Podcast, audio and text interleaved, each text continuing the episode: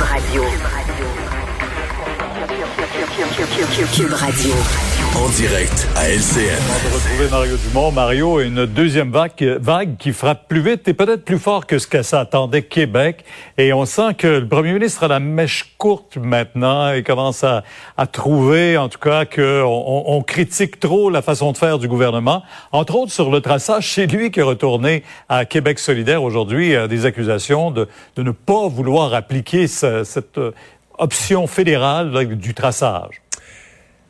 Euh, les, gens, la population peut, à un certain point, accepter, même apprécier, de voir, comme on dit, le premier ministre qui choque, là, euh, qui montre de l'impatience quand il choque contre euh, les, les, fonctionnaires quand ça marche pas ou contre quelque part dans sa machine, dans son gouvernement, les choses vont pas à son rythme, à son goût. Je pense que les gens disent bon ben là on a quelqu'un qui a du caractère puis il veut que ça marche. Euh, par contre là on sent c'est un peu plus que ça. On sent Monsieur Legault exaspéré, excédé. Euh, J'ai pas de doute. Il n'y a pas de doute que c'est l'enfer ce qu'il vit. Là. Lui, il s'est présenté en politique. Là. D'abord, d'abord c'était quelqu'un qui était, qui était millionnaire, qui aurait pu rester chez eux pour avoir une belle retraite, puis pas avoir de troubles. Il se présente en politique parce qu'il veut faire des choses. Je pense jamais il a imaginé qu'il allait gérer une pandémie, une patente de, cette complexité-là, avec les responsabilités, le poids, les critiques, etc., etc. L'obligation d'arrêter le monde, fermer les commerces, fermer les restaurants. Tu sais, c'est, c'est, c'est assez épouvantable ce qu'il vit. Ceci dit, bon, il est premier ministre, il les Québécois l'ont choisi. Il a choisi la politique, les, Québé les Québécois l'ont choisi. C'est un immense honneur. Et il y a l'appui encore d'une majorité. Oui, il y a l'appui. Et, et, il faut, je pense, qu'il garde un, un, un, détachement. Il y a de la critique, etc. Mm -hmm. Parce que la colère peut devenir euh, mauvaise conseillère et aussi, à un certain point, euh, ça peut insécuriser les gens. Tu dis, c'est le premier ministre lui-même, il trouve que ça marche pas, est en perte de contrôle dans une situation qui est déjà angoissante. À mon avis, ça passe pas à la population les bons messages. Euh, maintenant, allons aux affaires euh, autochtones. Maintenant, est-ce que le poste de Sylvie Damour est assuré? On peut entendre le premier ministre. Je trouve que ça avance pas assez vite. Les suites aux recommandations euh, du rapport viennent. Euh, je vais m'impliquer euh, personnellement. On comprend donc que vous n'avez plus confiance en votre ministre. Il y a un ensemble de raisons pourquoi ça avance pas plus vite. Là. Je suis en train de regarder la situation. Est-ce que vous avez quelques mots à nous dire par rapport aux propos du premier ministre? Oui, ça regarde pas très bien pour la ministre qui n'a pas trop voulu répondre ouais. ah, aux propos elle, du premier ministre. Pauvre elle, Pierre, ouais. c'est épouvantable ce qu'elle vit. Je disais, honnêtement, j'ai presque jamais vu ça. La règle, normalement, c'est que le premier ministre donne son appui à un ministre jusqu'à la dernière journée. Jusqu'à le, lendemain matin, minute. tu fais, c'est ça. Le lendemain matin, tu fais un remaniement, puis là, tu dis, bon, j'ai mis quelqu'un d'autre. Mais d'exprimer d'une façon aussi claire. Si on te pose la question, est-ce que tu as confiance à, ton, à ta ministre? Tu réponds, ah, ben, ça avance pas assez vite, je vais m'en mêler moi-même. Uh, aïe, aïe. Mm. Euh, le message est quand même assez clair. Est-ce que c'est encore la bonne personne? Je suis en train de regarder ça. Donc, euh, je pense que là, Monsieur Legault, et, et là, je reviens à fond à ma première, à la première discussion qu'on a eue, Pierre, sur l'impatience, la colère, etc. Est-ce qu'aujourd'hui, il était là un peu loin? Peut-être qu'il avait prévu un remaniement, mais peut-être qu'il avait prévu le faire au fait ou le faire plus tard.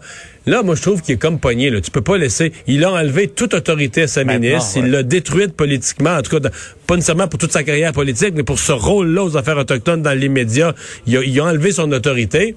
Il va devoir, à mon avis, procéder à un remaniement d'ici bien peu de temps, là, parce que le, le, je vois plus comment le statu quo est possible. Ouais. Et euh, Sylvie Damour a...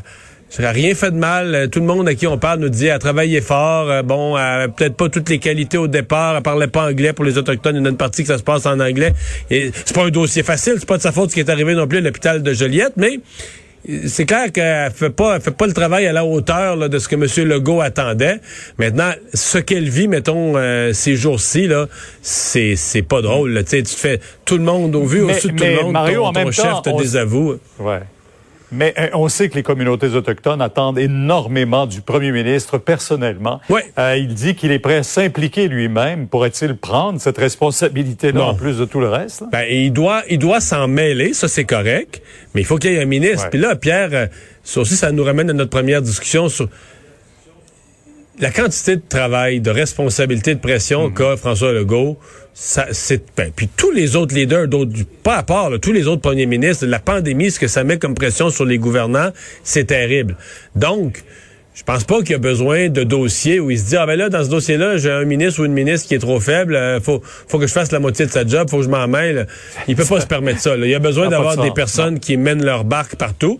Oui, il faut que lui à un certain point de nation à nation, il y a un point il faut que le premier ministre s'en mêle. Mm-hmm. Mais c'est à dire que quand le premier ministre débarque dans un dossier, faut que ce soit prêt. Il faut que les ficelles aient été attachées, faut que les discussions préliminaires aient eu lieu. Il faut que le premier le premier ministre arrive à un moment où lui, là, il, il est là pour l'étape finale. là. Il est là en tant que premier ministre. Pas qu'il arrive à l'étape, pas qu'il arrive à l'étape préliminaire, puis il est à quatre pattes, puis il ramasse des morceaux de porcelaine parce que le prédécesseur a tout cassé. Là.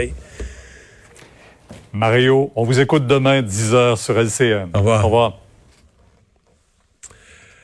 Alors, euh, Vincent, ben oui, quelques éléments là, sur euh, de d'éclosion, vraiment plusieurs endroits où la COVID là, donne des, des maux de tête. Oui, et entre autres, on sait, on parle beaucoup de l'Institut de cardiologie de Québec là, qui euh, fait face à une éclosion euh, importante là, depuis euh, plusieurs jours maintenant. Mais là, on décide de faire un dépistage massif.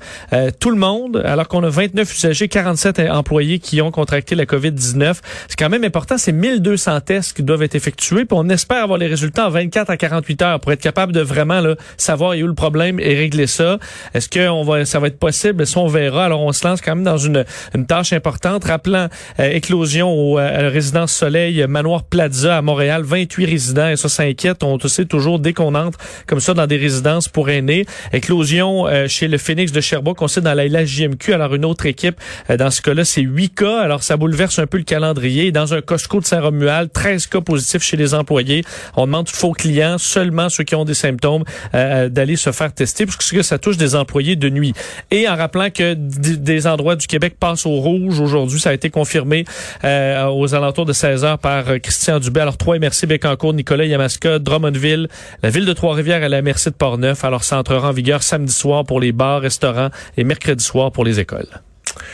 Merci Vincent, merci à vous d'avoir euh, été là. On va vous souhaiter une bonne soirée. On va se retrouver demain pour la dernière de la semaine, 15h30.